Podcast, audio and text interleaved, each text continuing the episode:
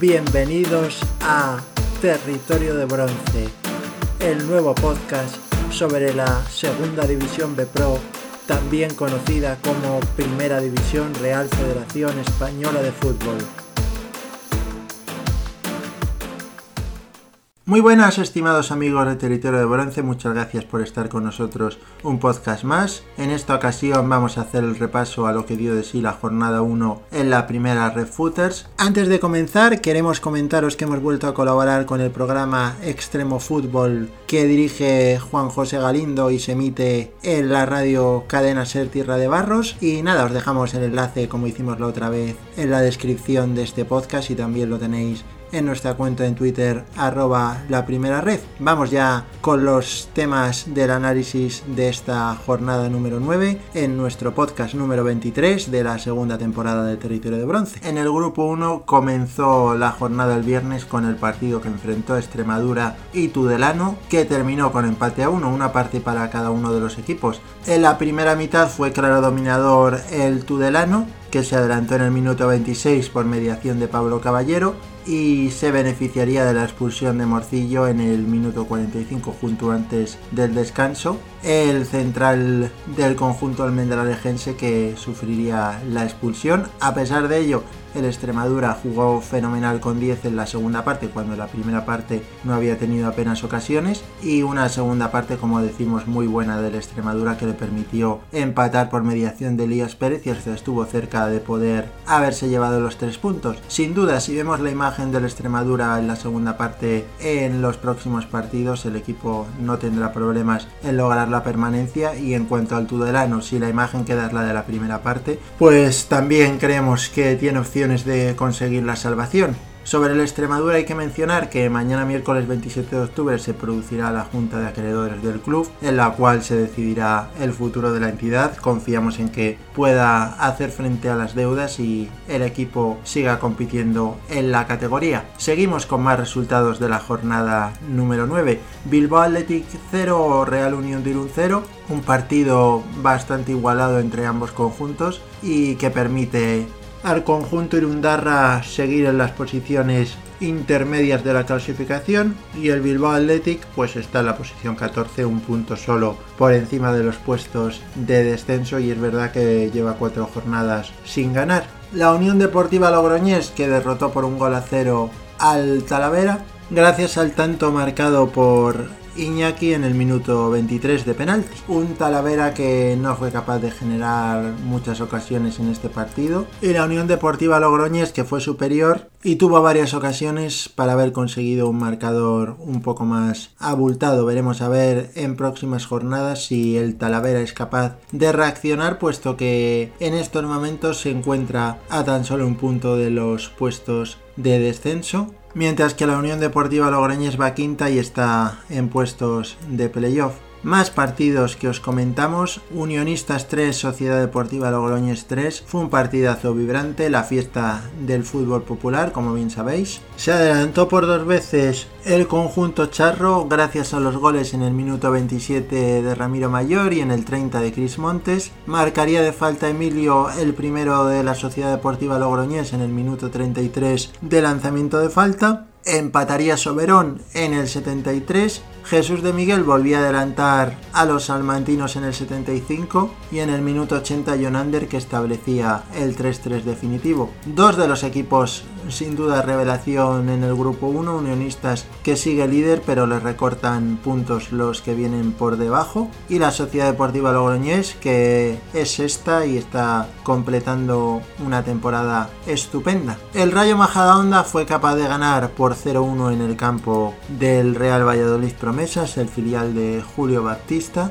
El gol del conjunto Majariego llegó por mediación de Raúl Sánchez en el minuto 77. El filial blanquivioleta que no termina de, carburar bien del todo. Y el Rayo Majada Honda que demuestra que es uno de los equipos fuertes de la categoría. Y se acaba de situar segundo pero con 19 puntos los mismos que Unionistas, así que en próximas jornadas podría acceder al liderato. Sin lugar a dudas está siendo uno de los clubes importantes, pero bueno, es verdad que por presupuesto y por historia también, que hace unos años estuvo en segunda división, pues es uno de los clubes que se espera que, que puedan estar arriba peleando por ascender. Racing de Ferrol y Cultural Lonesa empataron a uno. Un Racing de Ferrol que se adelantó en el minuto 10 por mediación de Ever. Empataba Sergio Buenacasa en el 65 de penalti para los leoneses. Fue un encuentro bastante igualado en el que en los minutos finales pues ambos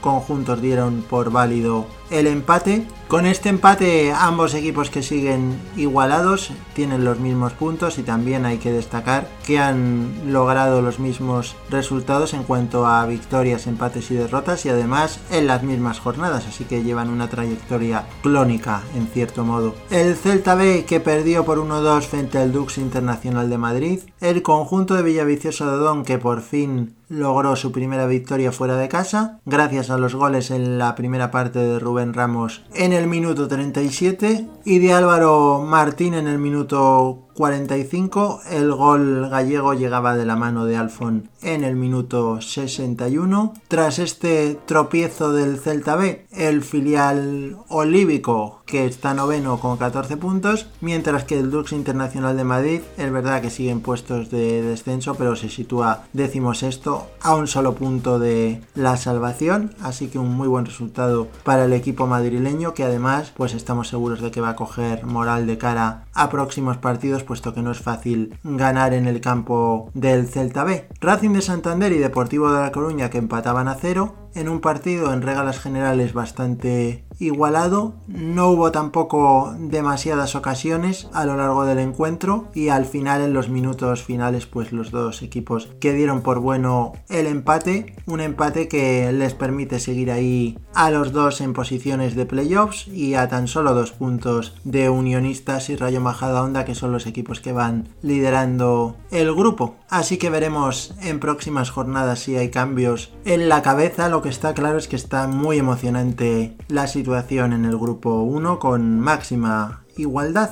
San Sebastián de los Reyes y Club Deportivo Badajoz que también empataron a cero. El Badajoz que sin duda es uno de los candidatos al ascenso, aunque ahora mismo se encuentra dos puntos por debajo de los puestos de playoffs y está claro que va a tener que mejorar su rendimiento si quiere estar ahí arriba. Veremos lo que sucede en próximas jornadas. Para el Sanse este empate le permite seguir en la zona templada de la clasificación y estar todavía lejos de los puestos de descenso, así que una buena temporada para el equipo madrileño. Por último, comentar en el grupo 1 el Zamora 1 Club Deportivo Calahorra 0. Victoria importante para el Zamora que consigue ganar gracias al gol de penalti de Carlos Ramos en el minuto 45. Un Zamora que llevaba demasiadas jornadas sin poder ganar. Y la verdad es que consigue una reacción ante un equipo calahurritano que no tuvo la verdad su mejor tarde. Veremos si en los próximos partidos consigue reaccionar el Calahorra que ahora mismo está en la posición decimoséptima con 8 puntos.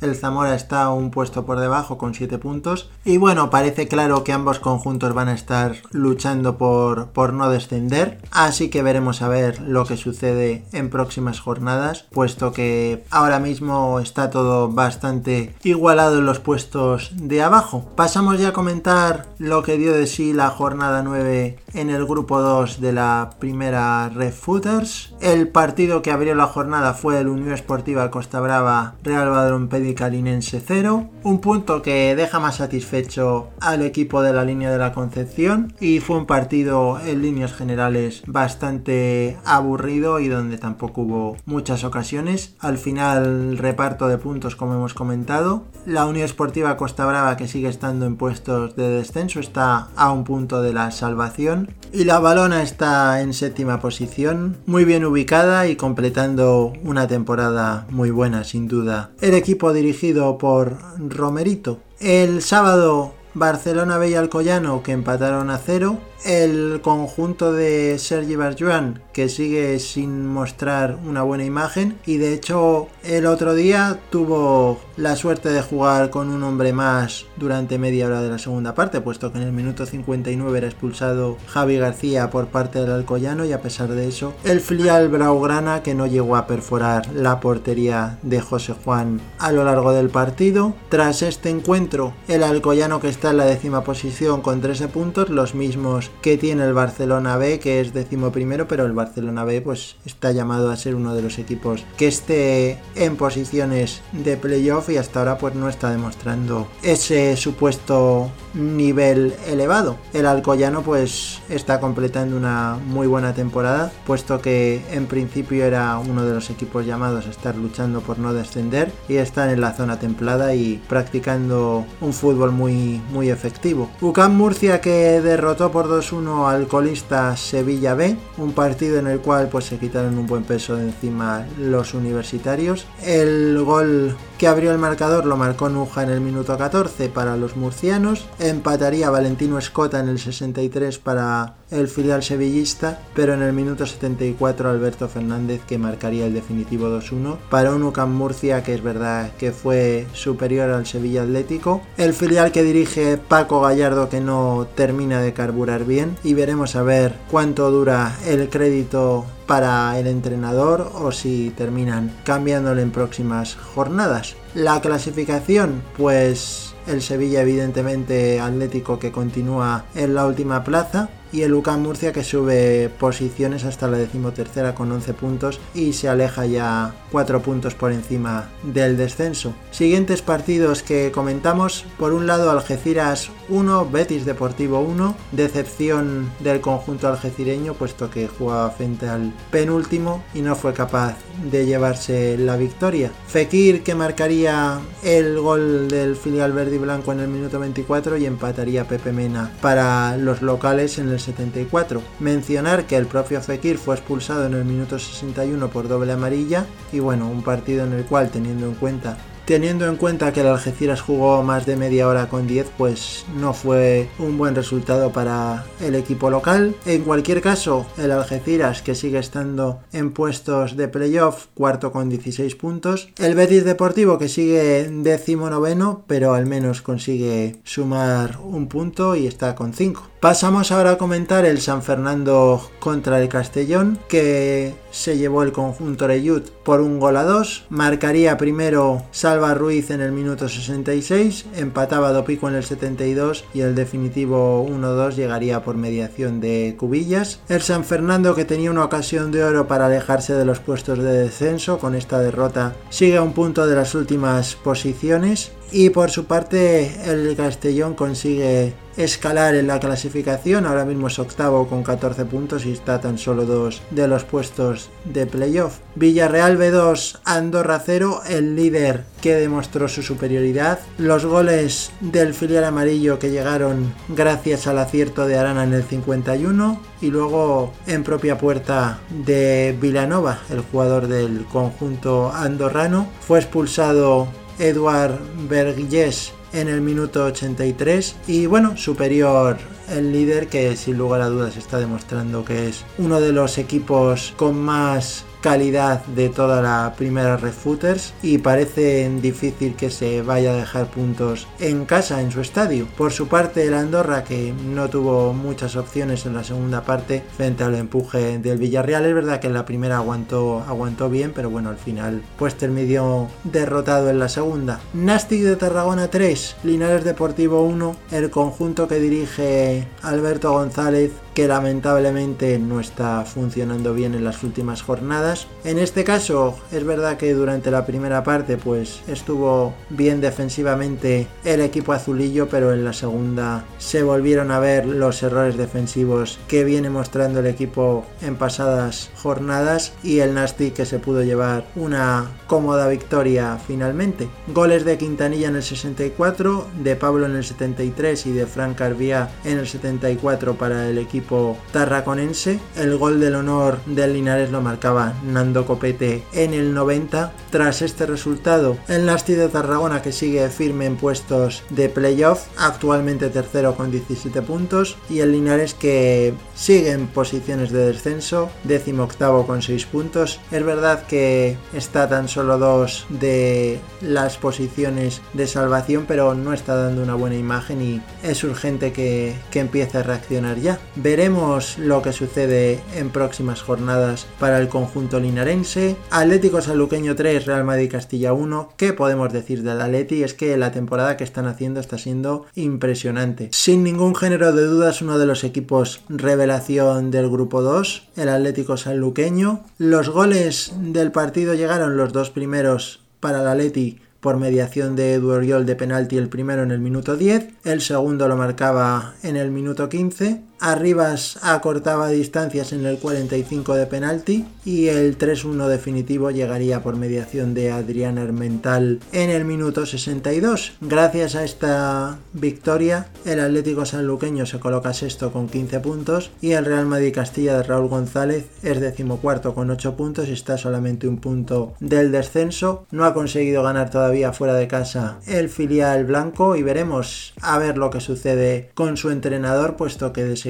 con esta, pues por así decirlo, tendencia negativa, puede que termine siendo cesado. Veremos a ver, porque es verdad que Raúl González es una institución en el club blanco y bueno, a priori lo normal es que todavía sigan confiando en él en las próximas jornadas, pero mucho ojo porque de seguir así, pues podrían darse noticias negativas sobre su futuro. Atlético Baleares 3, Sabadell 1, otro de los partidos con muchos goles en la jornada. Fue muy superior el equipo balearico que demostró por que es el segundo clasificado en el grupo 2. Los goles de Olartúa en el minuto 11, Vinicius Tanque en el 26 y Ferrón en el 57 para los locales. El gol del Sabadell llegó por mediación de Jacobo en el minuto 71. El Sabadell que sigue en puestos de descenso, decimos esto con 7 puntos y la verdad es que está siendo sin lugar a dudas uno de los equipos más decepcionantes de la categoría puesto que viene de segunda división y a priori pues debería de estar luchando por puestos de playoff y en cambio está luchando por no descender. Veremos a ver también lo que sucede con su entrenador y si Antonio Hidalgo continúa en las próximas jornadas, puesto que de no haber una reacción pues parecería lógico que terminaran prescindiendo de sus servicios. Y el último partido que vamos a comentar en el grupo 2 es el Cornellá 1 Albacete 0. Ganó el Cornellá por mediación de Chiqui en el minuto 54. El Albacete que fuera de casa no está rindiendo todo lo bien que debería y está está generando ciertas dudas, aunque es verdad que todavía está en puestos de playoff con 16 puntos, pero se espera mucho más del conjunto manchego dirigido por Rubén de la Barrera, que pues está ahí en una posición que no es mala del todo, pero debería de estar más cerca del Villarreal B. Y en lo que respecta al Cornellá, pues está haciendo una muy buena temporada, noveno con 13 puntos, es uno de esos equipos que rinde muy bien en su campo se está demostrando que tiene una enorme fortaleza en su estadio y también está siendo un equipo revelación en este inicio de campaña. Bueno, pues con este partido damos por finalizado lo que ha sido nuestro análisis de la jornada número 9. Vamos a repasar rápidamente la tabla clasificatoria que está en el grupo 1 encabezada por Unionistas de Salamanca con 19 puntos, segundo el Rayo Majada Honda también con 19, tercero el Deportivo de La Coruña con 17, los mismos que tienen Racing de Santander y Unión Deportiva Logroñés, cuarto y quinto clasificados respectivamente, la Sociedad Deportiva Logroñés sexta con 16 puntos, el Club Deportivo Badajoz séptimo con 15, el Sanse octavo con 14, los mismos que Celta B que es noveno, Real Unión de Irún décimo con 13 puntos, Cultural Leonesa décimo primero con 12 puntos, los mismos que Racing de Ferrol, que es décimo segundo, y Extremadura, que es décimo tercero. El Bilbao Athletic en el puesto 14 con 9 puntos, décimo quinto el Talavera también con 9 puntos, ya en posiciones de descenso, Dux Internacional de Madrid con 8 puntos, décimo sexto, Calahorra décimo séptimo también con 8 puntos, el Zamora es décimo octavo con 7 puntos, el Real Valladolid Promesas décimo